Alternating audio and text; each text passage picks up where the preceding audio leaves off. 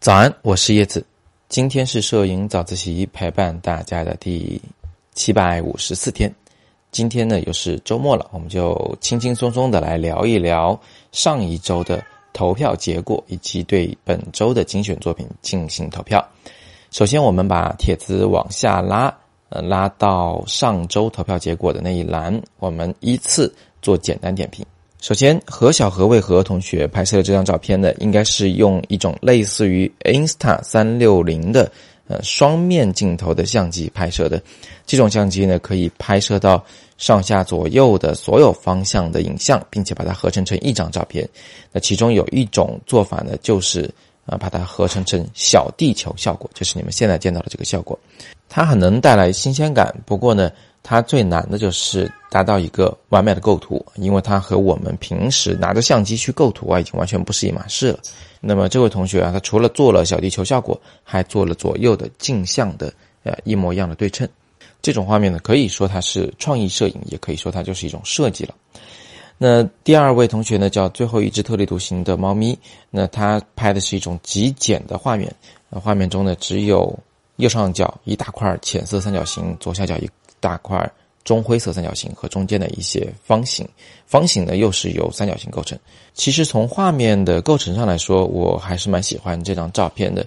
呃，它看似很空洞，但实际上里面有很多的这个关联性。不过呢，极简的画面啊，因为它缺乏一个让人久久驻足观赏的一种动机，所以啊，我们最好是用组照形式来呈现。比如说九张都是极简的画面，都是类似的构成的方法。那么这样一来呢，画面的冲击力就会变强，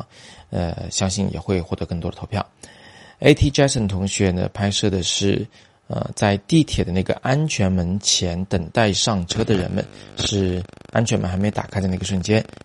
这张照片最不错的一点呢，是在于他拍摄了一个人物群像，就是说不止一位人物啊，人挺多，但又在这个人物群像中呢，有着比较明显的主角配角。就是中间部分被灯光照亮脸的那两位，这里面呢有机缘巧合的原因，啊，有用光的原因，有人物姿态的原因，也有摄影人啊敏锐观察、果断摁快门的原因。总之呢，他讲述了一个非常生动的、容易引起我们共鸣的故事。他这里面讲述的不是单纯的劳累，或者是单纯的高兴，或者是单纯的呃拼搏。它不是一个词来，就是作为这个画面的一个主旨。我总是在说呢，这样的画面是更贴近于生活的，因为生活是不可能用一个词来形容的，它是五味杂陈的。嗯，接下来一家旺同学是一个航拍的照片啊，他发的是两张。其实，呃，我有反复说过这个问题，就是如果你的构图和拍摄对象都类似的话，那么发两张不如发一张。啊，因为发两张就意味着你自己都不知道哪张是更好的照片，这其实是有露马脚的。而且这两张呢，就分散了大家注意力，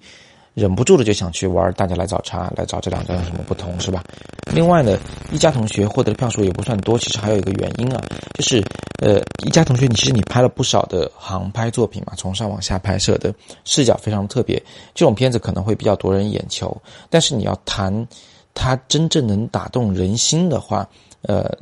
仅仅靠一个高视角是不够的。我不是说航拍就无法做到绝好的摄影作品，但是仅仅靠航拍，仅仅靠特殊视角是肯定不够的。所以呢，你可能要在这个问题上多想想看，呃，怎么样才能够更出色一些，更让人怦然心动一些。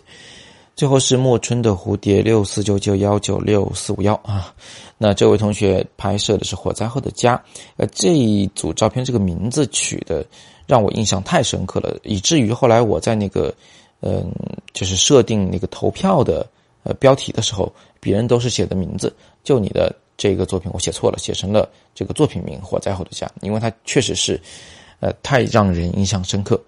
这个名字和图片是呼应的刚刚刚刚好。如果没有这个文字的说明的话，我们实际上是不会有这么大的这个感触的。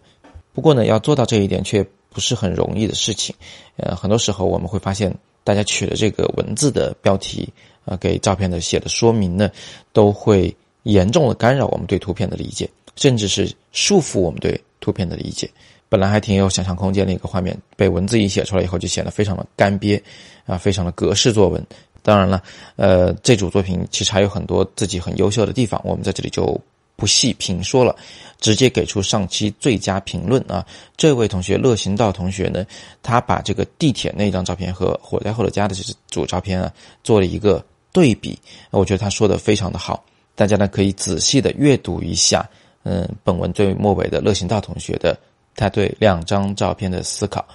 别忘了请最佳评论乐行道同学以及呃本周获得最多投票的 AT Jason 同学，请你们两位按照语音后方的联络方式与我们联络领奖。现在让我们一起翻到本帖的前半部分呢，我们来欣赏一下在本周中出现的五组啊优秀的作品，并且呢在等你投票的那个位置，为你最喜欢的那张作品投上宝贵的一票。投票完了以后，别忘了在本文末尾评论区说说你喜欢这张照片的原因。我们将在下周六选拔出呃投票的胜出者以及最佳评论者。我非常期待看到你们的评论，也将为你们颁发神秘奖品。今天是摄影早自习陪伴大家的第七百四十八天，我是叶子，每天早上六点半，微信公众号“摄影早自习”，不见不散。